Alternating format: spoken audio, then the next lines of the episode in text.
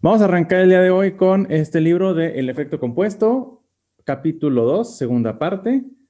Este capítulo sí es algo extenso, entonces requiere que nos lo aventemos en dos tandas. Vamos a arrancar. Ah, listo. Vamos a arrancar. Dice, es muy cómodo echarle la vida a los demás. Ah, bueno, el subtítulo se llama aquí Navidades todo el año. Es muy cómodo echarle la culpa a los demás, ¿verdad? No progreso porque mi, mi jefe es apático. Habría conseguido el ascenso si mi compañero no me hubiera dado una puñalada trapera. Estoy siempre de mal humor porque mis hijos me vuelven loco. Pero sobre todo tenemos un talento especial para echarle la culpa a nuestra pareja en cuanto pisamos el terreno del amor. Ya sabe, donde siempre es el otro el que debe cambiar. Wow, está cañón porque ahorita estaba escuchando en el gimnasio eh, los reportes de Jeff Bezos de, a los inversionistas eh, desde el 2007 hasta lo más reciente. Y bien curioso porque hay un concepto que ellos aplican mucho en Amazon que es la innovación proactiva.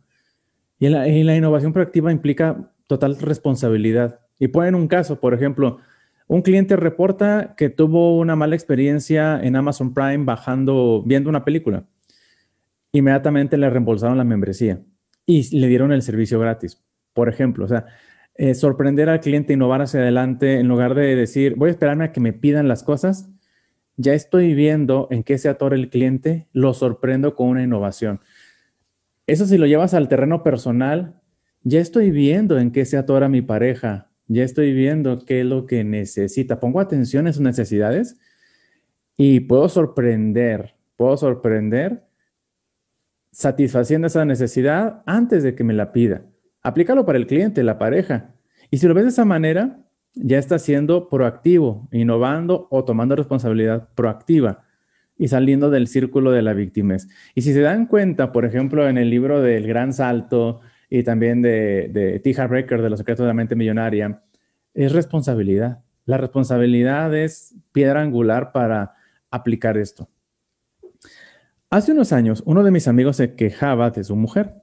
Desde su punto de vista, era una señora estupenda y mi amigo era un hombre afortunado de tenerla. Así se lo dije, pero él seguía insistiendo que ella era la responsable de su infelicidad. En ese momento compartí con él una experiencia que había cambiado su matrimonio. Digo, que había cambiado mi matrimonio. Un año por Navidad decidí empezar un diario para mi mujer. Todos los días, durante un año entero, anoté al menos una cualidad suya que yo valoraba. La forma de relacionarse con sus amigos, cómo cuidaba a los perros, cómo dejaba la cama recién hecha, una deliciosa comida preparada de improviso, el peinado tan bonito que llevaba ese día, lo que fuera. Buscaba las cosas de mi mujer hacia y que me enternecían o que revelaban atributos, características o cualidades que yo valoraba en ella.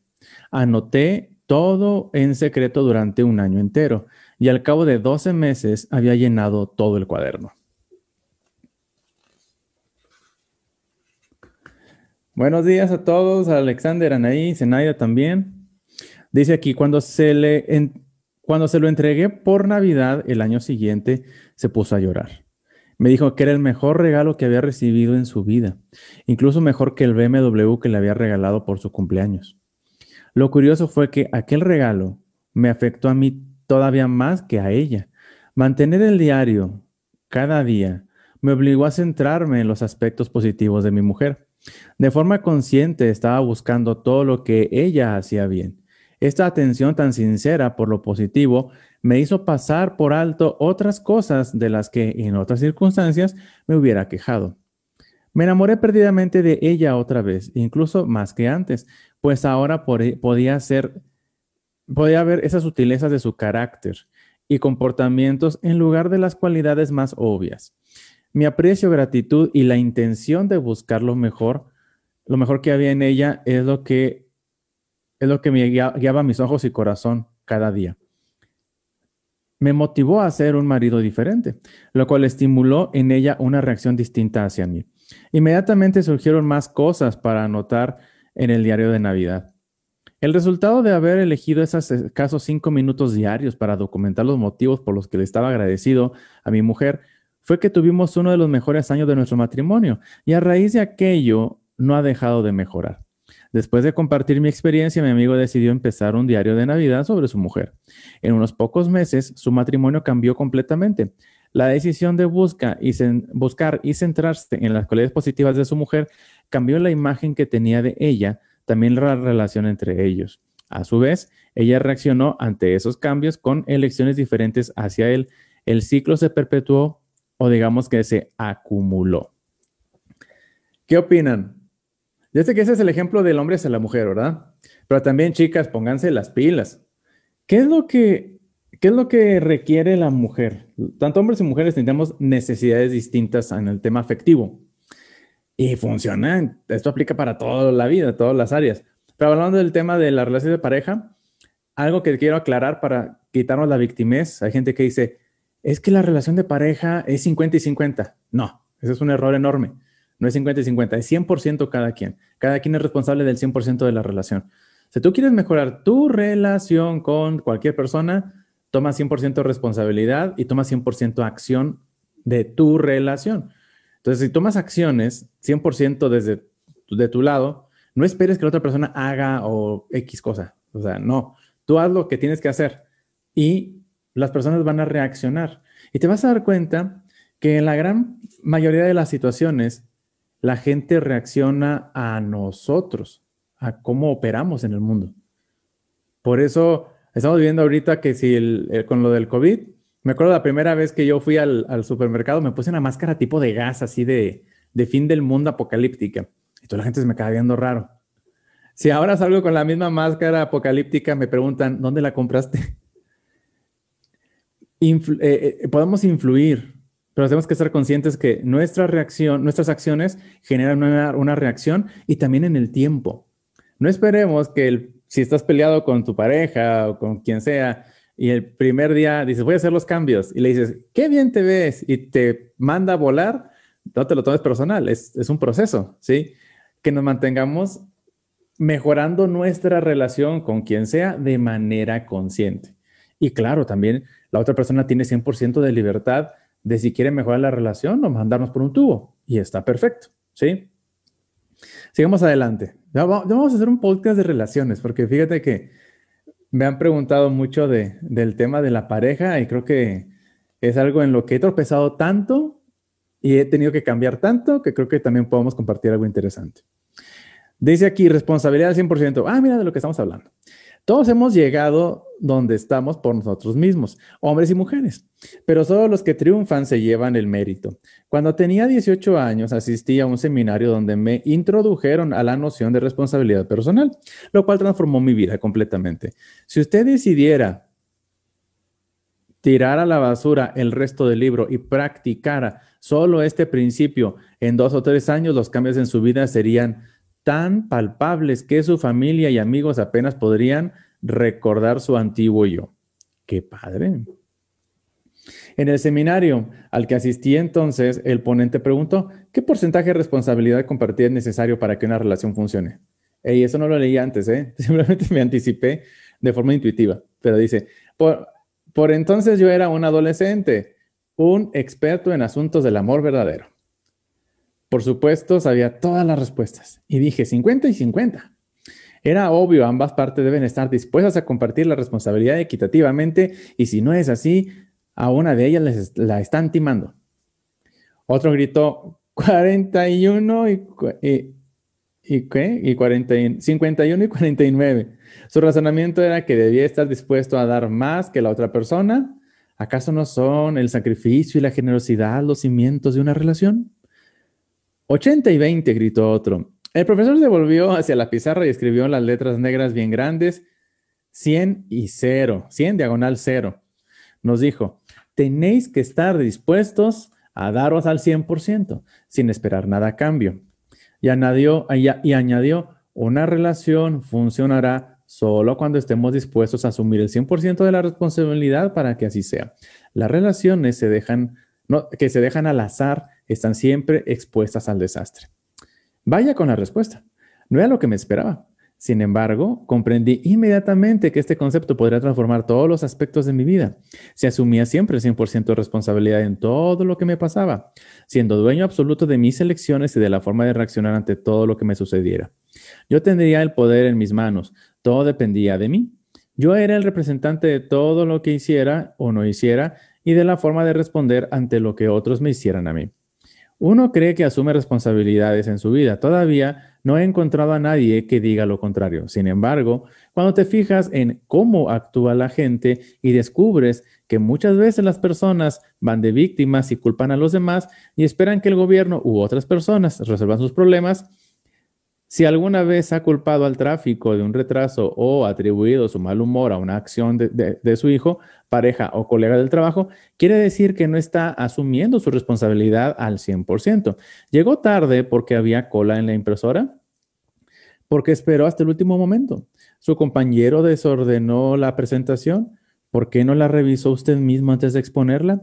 Hay fricción con ese hijo adolescente en edad difícil hay un montón de libros, cursos y excelentes eh, y cursos excelentes para informarse y saber cómo tratar el problema.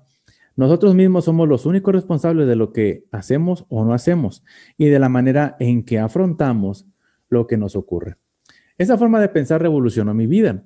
La, la, suerte, las circunstancias o situación favorable no era lo que importaba. Si tenía que suceder algo, sería porque yo lo había decidido. Podía hacer lo que quisiera. Yo tenía el control de mí mismo al 100%, independientemente del presidente que saliera elegido. Del mal estado de la economía, de lo que otros dijeran, hicieran o hicieran. Cuando decidí liberarme oficialmente del victimismo pasado, presente y futuro, fue como si me hubiera tocado el gordo de la lotería. Conseguí un poder sin límites para controlar mi destino. Y vamos a poner ejemplos porque esto es de que lo llevemos, como decíamos, a las microdecisiones que todo el tiempo estamos tomando. Por ejemplo, ayer di un webinar de negocios y, para, para, gente que quiere emprender, eh, junto con una gran amiga muy exitosa también en los negocios. Y eh, ¿qué es lo que hago, por ejemplo, ya en automático? Ah, primero que nada, una hora antes hago una, una, una prueba, mido la velocidad de mi internet qué velocidad tengo de bajada, qué velocidad tengo de subida. Si por alguna extraña razón está muy bajo el internet, abro a la compañía de internet y pido reseteame el modem, dale a mantenimiento, haz lo que tengas que hacer porque contraté tal velocidad y me aseguro de que la velocidad la verifico y ya vuelvo a medir la velocidad y está al 100%, ¿sí? No me puedo, tengo, tengo que ser 100% responsable de que yo, yo decido qué velocidad voy a tener para mi conferencia. En cambio, si lo dejo al aire de que, ay, pues a ver qué velocidad me da la compañía, pues ya no estoy teniendo responsabilidad. Y parece un detalle muy simple, pero puede arruinar toda mi conferencia si no me aseguro de mi velocidad de Internet. Y luego me conecto 15 minutos antes para hacer una prueba general, una prueba completa de todo este tema. Y claro, previamente hablamos con el equipo, porque se hace en equipo, y nos ayudamos unos a otros, qué tal se escucha, cómo se ve, etcétera, ¿va? Digo, de repente, por ejemplo, ahorita le, me faltaba picarle un botón de que se activara el micrófono y no se escuchaban unos minutos al inicio, pero aquí no, tenemos todo el staff de producción que tenemos en los otros webinars, ¿no? Entonces ahí les pido una disculpa. Pero normalmente me conecto, le pico, hago pruebas y, y listo. Entonces es más fácil que evitemos eh, y seamos totalmente responsables. Y es como lo que ahorita me pasó con el micrófono. Digo, yo soy responsable, yo no le piqué al botoncito. Y entonces estaba hablando y pensaba, como me dijeron buenos días, dije, ah, me escucharon. Pero la verdad es que luego dije, no se está moviendo el icono del micrófono. Y listo. Si tomo responsabilidad, no culpa, responsabilidad, entre más tomo responsabilidad, más me doy, más me puedo dar cuenta para la próxima, para que no me vuelva, a pasar. Aplicando eso mismo a todo en la vida, tú tienes eh, más que el control, porque el control es como querer que todo funcione como tú quieres, tienes el poder de hacer que las cosas pasen y vayan en la dirección que tú quieres. En el camino va a haber muchos eh, altibajos, baches y demás retos, pero tienes el poder de tomar la acción y, ajustar el rumbo. No puedo controlar el clima, pero sí puedo controlar para dónde voy a llevar el barco. Tener suerte, dice. Quizá usted crea que no tiene suerte, en realidad no es más que otra excusa. La diferencia entre la riqueza extrema, la felicidad y la salud entre la penuria, depresión y enfermedad se debe a las decisiones tomadas en nuestra vida. No hay nada que influya más que eso. Hablemos de la suerte. Todos la tenemos. Ante una adversidad, si tenemos salud y comida en la despensa, podemos considerarnos increíblemente afortunados. Todo el mundo tiene la oportunidad de tener suerte, porque aparte de tener salud y un sustento básico, el resto se, se reduce a una serie de elecciones personales.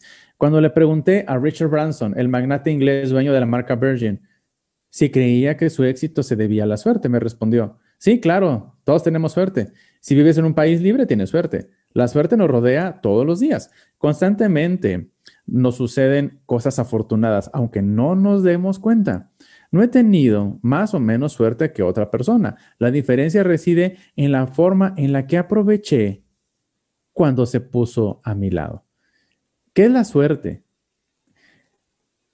A veces llegan oportunidades en la vida y hay dos caminos. Como hoy está pasando la mega tendencia de la cannabis, específicamente del CBD, que en México ya se reguló, y me sorprende ver la reacción de mucha gente. Gente que, hay muy poquita gente que está buscando oportunidades. Entonces ve la oportunidad y dice, wow, es una gran oportunidad, ya. Que estaba buscando cómo meterme a la mega industria, cómo meterme a la ola de la cannabis, pero no encontraba por dónde, por qué camino, quién me coachara, no sabía nada. Y, cuando platicamos del proyecto que estamos desarrollando en torno al tema del CBD para dominar el mercado en Latinoamérica, dicen, wow, yo quiero. O sea, casi casi como que no importa lo que cueste, yo quiero entrarle. Y por otro lado, hay, gente que inmediatamente ve una oportunidad. Eh, ah, tomamos el ejemplo de, de, esta tendencia de la cannabis del CBD y se inventan un montón de excusas, razones. Es que la familia, es que no tengo el dinero, es que no tengo el tiempo, es que y no se dan cuenta, me encanta porque es como escuchar, es como escuchar a alguien poseído que no sabe lo que está diciendo, es como escuchar a alguien que simplemente está reproduciendo un programa. Si pones atención, eso es lo que sucede. Y simplemente en automático está generando excusas, razones válidas, razones coherentes para no subirse a una mega oportunidad.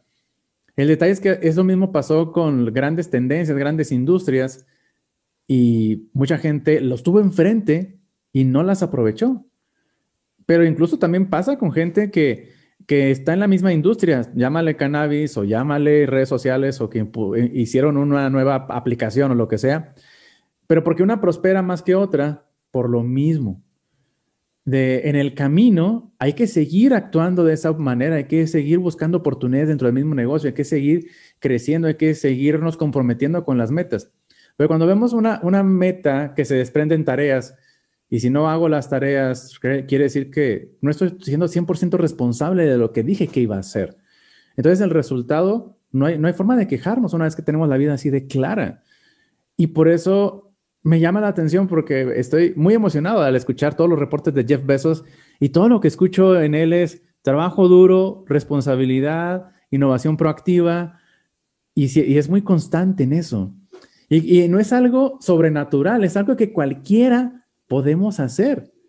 Y a mí también me ha fallado. He tenido proyectos en los que eh, me he rendido demasiado pronto. No he decidido pagar el precio. Y a veces pasa que emprendemos y salimos de, eh, usamos el efecto compuesto a nuestra contra en lugar de nuestro favor. Y todos tenemos esta suerte. Y entre más duro trabajemos y tomemos responsabilidad aplicando esto, te apuesto mil dólares que me vas a decir al final del año, oye, tengo demasiada suerte. Todo el mundo me busca para hacer negocio. Para donde voy, me aborda gente y me dice, quiero hacer negocio contigo. pero no es magia, es que tú estás proyectando esa imagen, esa, ese branding, esa energía todo el tiempo. Dice, ah, qué palabras más sabias. Mientras seguimos en el tema de la suerte, debo decir que en mi opinión, el conocido dicho, la suerte llega cuando la preparación y la oportunidad se encuentran, no es suficiente. Yo creo que la suerte tiene otros dos componentes decisivos. La fórmula completa para tener suerte, preparación, que es tu desarrollo personal, más actitud, creencia y modo de pensar, o sea, formas en las que tú procesas la información, procesas lo que te sucede en la vida. Oportunidad, situación favorable que se presenta en tu vida. Acción, o sea, cómo vas a intervenir en esa situación, eso es suerte. Y me encanta este concepto porque esto lo aprendí de un señor multimillonario que hablando con él me decía, ¿sabes qué es la suerte? Y yo ingenuamente decía, sí, es como cuando te compras la lotería o como cuando vas a Las Vegas. Me dijo, no, las, eh, ¿tú crees que la suerte es algo que sale de repente del aire? Yo, sí, pues algo, probabilidad, es más, y puedes tener suerte. Me dijo, no, esa no es la suerte. Me dijo, la suerte para mí es eso. Me dijo, tú creas tu suerte, porque las variables que componen la suerte, todo depende de ti. Depende de tu preparación, depende de tu actitud, depende de la oportunidad. Y cosa curiosa, intuitivamente te vas a poner donde hay más oportunidades cuando tienes una buena preparación y la mejor actitud. ¿Pareciera que la oportunidad te cae del cielo? No. La oportunidad va a ser coherente a tu nivel de preparación y a tu actitud. Y si tomas acción, o sea, trabajas duro, y él lo agrega otra, tomas acción, trabajas duro y pones atención en lo que está pasando para mejorar, eso es suerte. Entonces, si te das cuenta, me dijo, tú creas tu buena suerte o tu mala suerte. De hecho, un libro que es una, como un cuento muy padre que habla de la buena suerte y de la mala suerte. Si les interesa, me escriben y también lo podemos leer después y me fascina ese libro, te lo pone con una fábula muy bonita, eh, muy claro el tema de crear tu suerte. Hablemos de la preparación. Dice, mediante un desarrollo personal sistemático, habilidades y conocimientos, competencias y relaciones y recursos, tendrá en su disposición los medios para aprovechar las grandes oportunidades cuando surjan, es decir, cuando se presente el golpe de suerte. Podrá decir lo mismo de Arnold Palmer durante una entrevista para la revista Success. Es curioso, cuanto más practico, más suerte tengo. Le va a pasar un tip. Algo que yo hago todas las mañanas, esto es lo del grupo de lectura en cuanto a desarrollo personal. Terminando de aquí, le dedico otra media hora rápidamente. Tengo en mi, computadora, la de este lado, tengo una serie de ventanas. La parte superior es desarrollo personal, le doy un repaso a todo eso. Y luego la parte de abajo sigue, son, son ventanas de acción o sea, checo mi Excel de planeación, con quién tengo que hablar, qué voy a hacer, checo la agenda. Entonces, mi ventana de acciones. Y luego al final ya tengo otra, otra ventana de, de lo que detecté en el día, hacia dónde voy a dirigir mis, mis ajustes. O sea, de lo que aprendí, de lo que apliqué, de lo que pasó, qué voy a cambiar en mí para el día de mañana, ¿no? Entonces ya se vuelve un ciclo. Todo el tiempo es ah, desarrollo personal, ejecución, aplicación y luego reflexión, introspección y volvemos otra vez a empezar. ¿Qué pasa si eso lo hacemos rutinario, como, como quitarnos 200 calorías diarias, como hacer unas 10 sentadillas y 10 lagartijas diarias? Vas a ver un cambio. Ah, dice aquí, dice, actitud. Es aquí donde la suerte suele eludir a la mayor parte de las personas y donde Sir Richard Branson está totalmente en lo cierto. Al decir que la suerte siempre nos rodea, es cuestión de ver situación, situaciones, conversaciones y circunstancias poco, digo, como poco fortuitas. No sé cómo puede ver lo que no se, no se puede ver lo que no se busca. No se busca aquello en lo que no se cree. Eso es clave, o sea, es como en la magia. Cuando hago un truco de magia, hago muchas cosas enfrente de la gente, pero como no, ese ojo no está entrenado, no puede detectar lo que realmente está pasando. Entre magos si decimos, ah, ok, aquí hiciste esto, esto, esto, hasta le ponemos nombre a cada movimiento. Mm, en la vida, los negocios, en cualquier área de tu vida es lo mismo. No puedo ver lo que no puedo ver. Les comparto, por ejemplo, hoy veo los lácteos muy distinto. Hoy veo el azúcar muy distinto. Ya, ya tomo una decisión mucho más consciente si lo consumo o no lo consumo. Y, en, los negocios es igual. Ya observo y digo, veo las indicaciones, los índices o los... Eh, eh, acciones de cada persona y digo, aquí invierto tiempo y aquí no invierto tiempo, porque ya, ya te pones atento a los indicios de, de cada situación. La oportunidad. Usted puede crear su propia suerte, pero la suerte a la que me refiero aquí no está programada o se presenta con más rapidez o de manera diferente a la esperada. En esta fase de la fórmula, la suerte no llega forzada, sino que sucede como un acontecimiento natural y a menudo aparece por impulso propio. Acción. Aquí es donde le toca intervenir. Independientemente de dónde le venga esa suerte, el universo, Dios, amuletos o cualquier persona u objeto que usted asocie con la suerte. Ahora es el momento de actuar. Esa es la diferencia entre Richard Branson y José Arona. José, ¿qué? Exactamente. Nunca ha oído hablar de él porque esta persona nunca actuó cuando se le presentó una situación favorable. Hay otro libro muy bueno eh, que dice, las ideas nacen muertas. Y eso es, las ideas no sirven de nada si no le metemos acción. Una vez un emprendedor le reclamó a otro, es que esa fue mi idea, es que la idea no tiene dueño. La idea pertenece a quien toma acción en función de esa idea.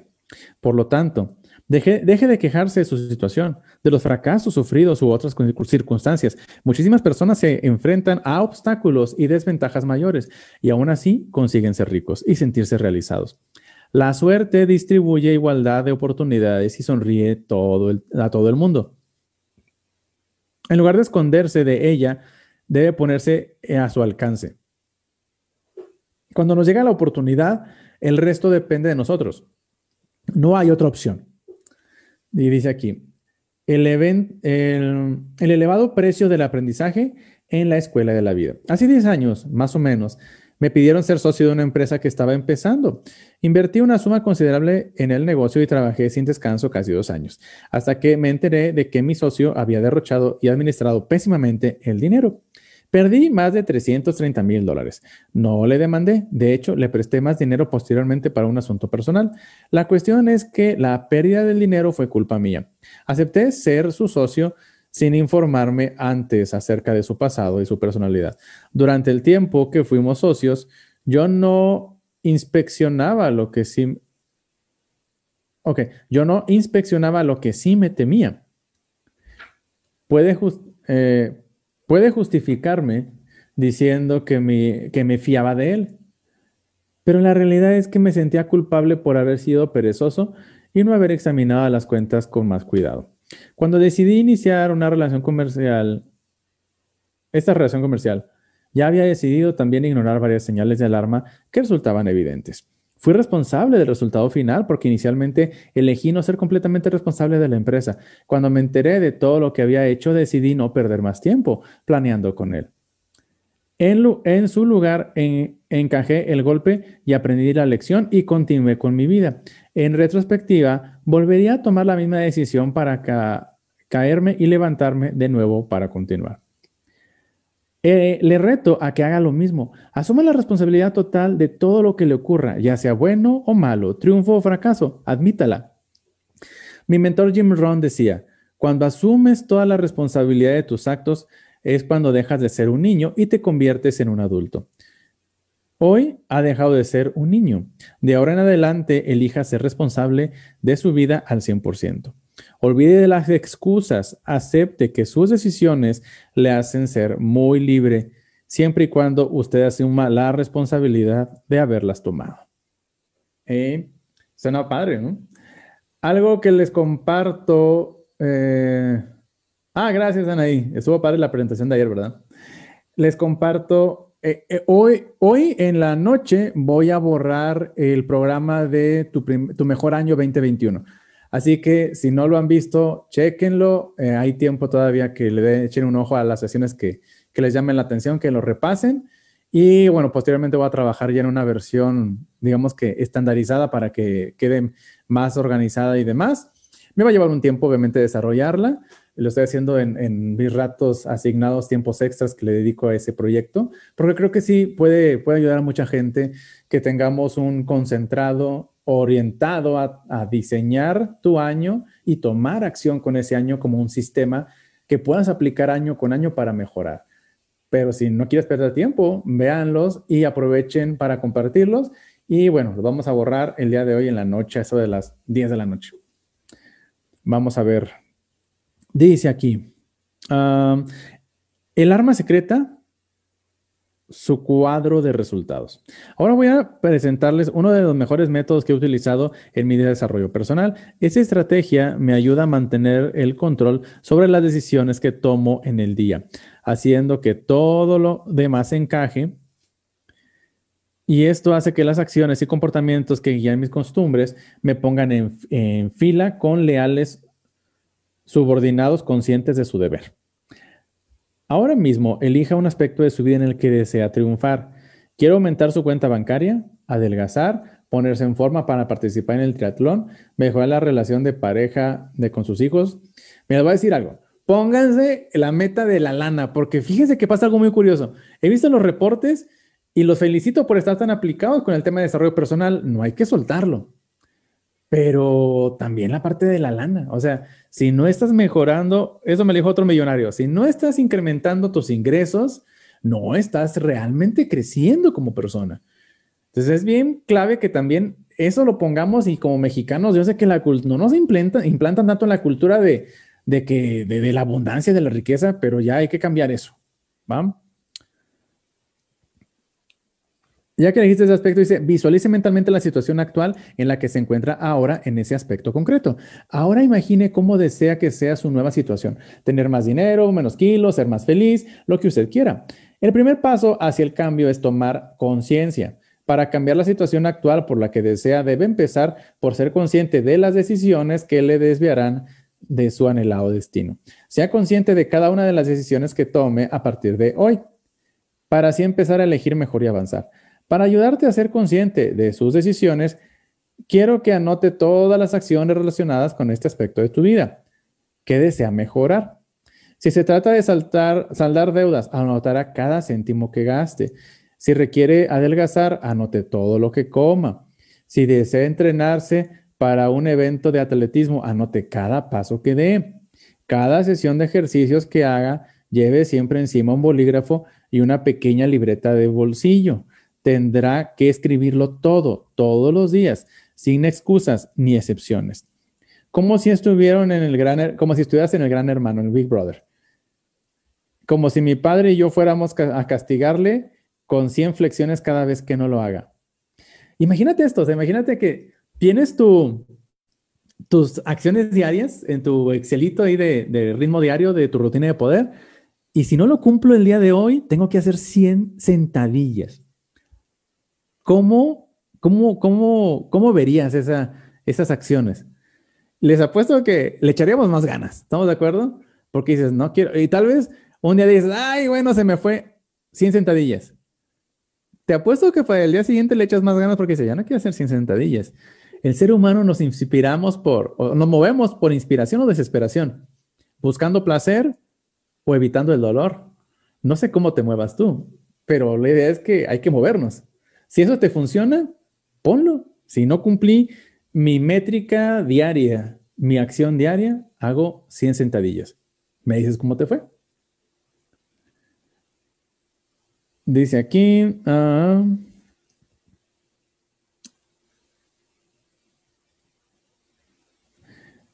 Y ya sé, ya.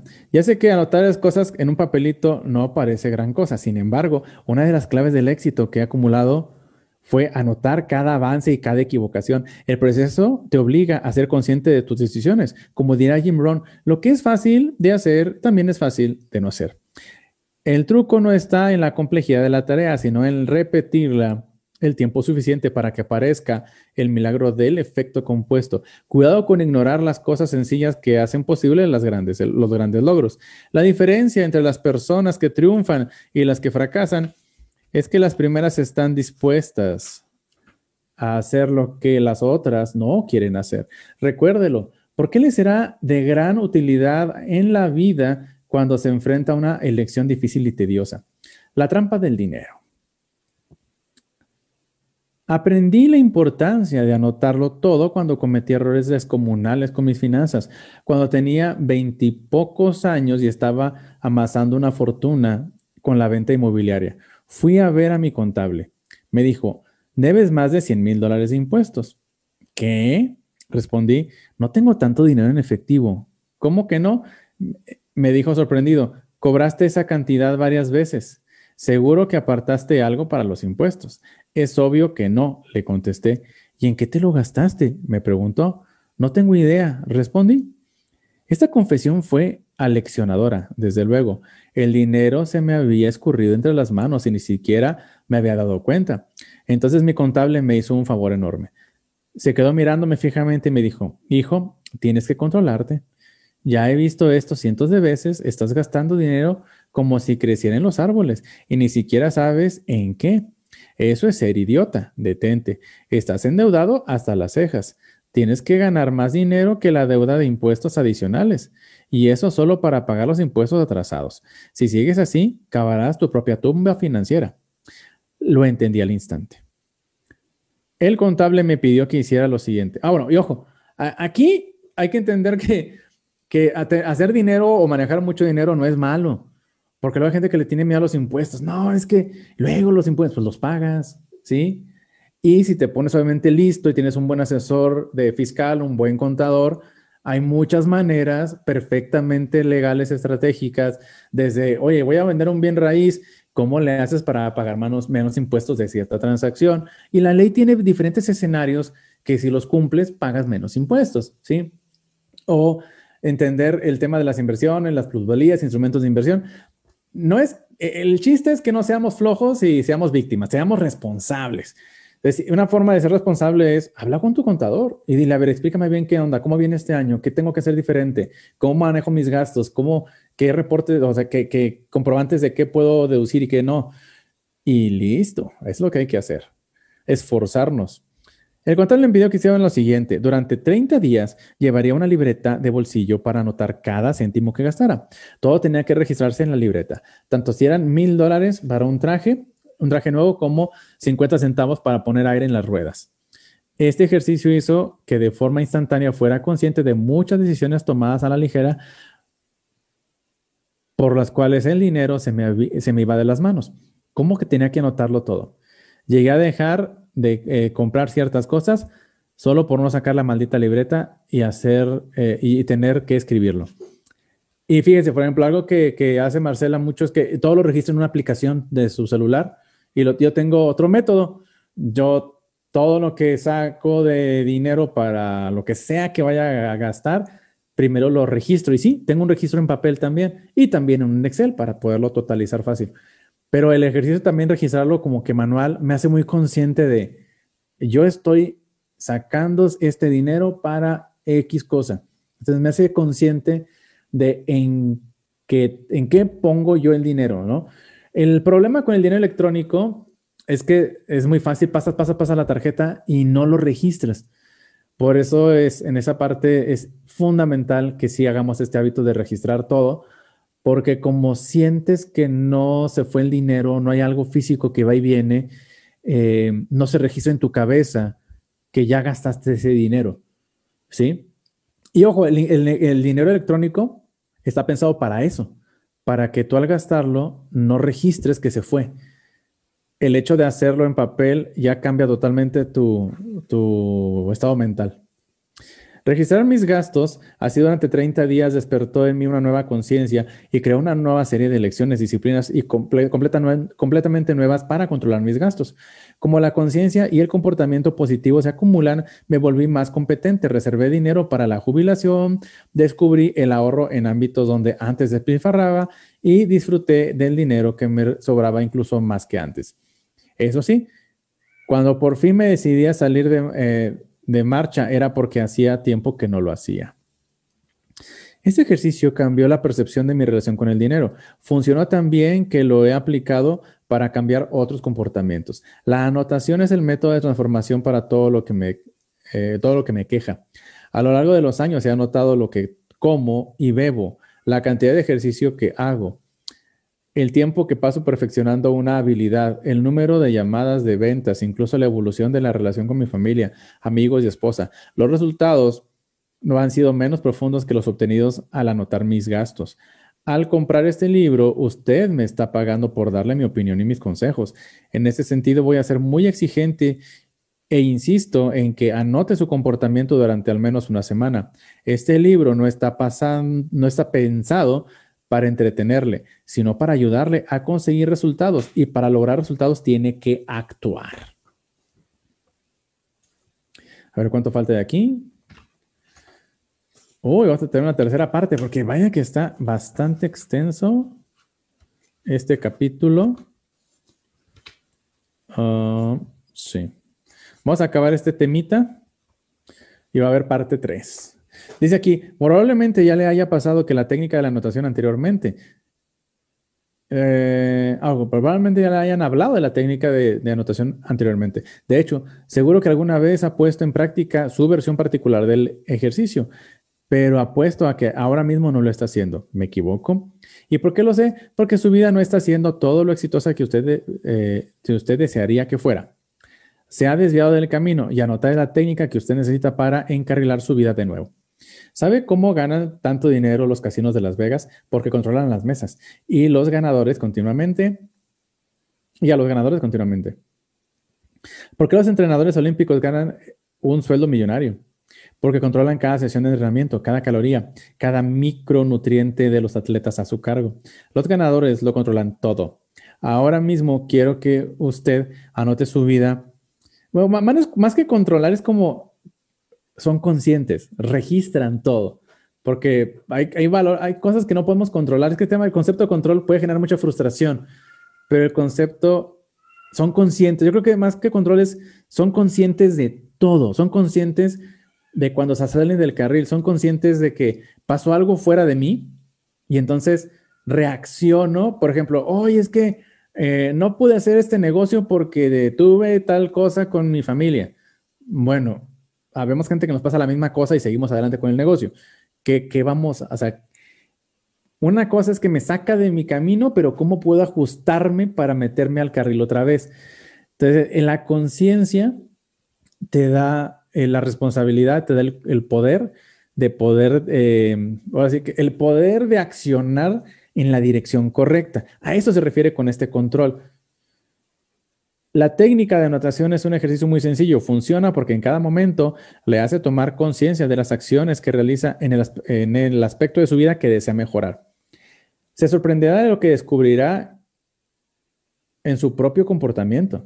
No puede controlar o mejorar algo si no lo mide primero.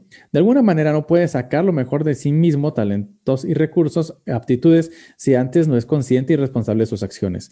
Los atletas profesionales y sus entrenadores controlan el rendimiento hasta el mínimo detalle. Los lanzadores de béisbol conocen las estadísticas de cada uno de sus lanzamientos. Los golfistas disponen de números aún más precisos en sus golpes. Los atletas profesionales saben cómo ajustar su rendimiento basándose en lo que han anotado. Presten atención a esos registros e introducen los, cambios necesarios porque saben que si sus estadísticas mejoran, ganarán más y conseguirán más dinero con contratos para, para anunciar productos. Quiero que sepa exactamente si lo está haciendo bien en todo momento. Quiero que se controle como si fuera un producto preciado. En realidad usted no lo es. Quiere ese sistema tan simple del que hablamos antes es este. Por consiguiente, tanto si piensa que es consciente de sus hábitos como si no, créame, no lo es. Le pido que empiece a notar, revolucionará su vida y su forma de vivir. Nos vemos el martes para seguir con este gran libro y cuídense mucho.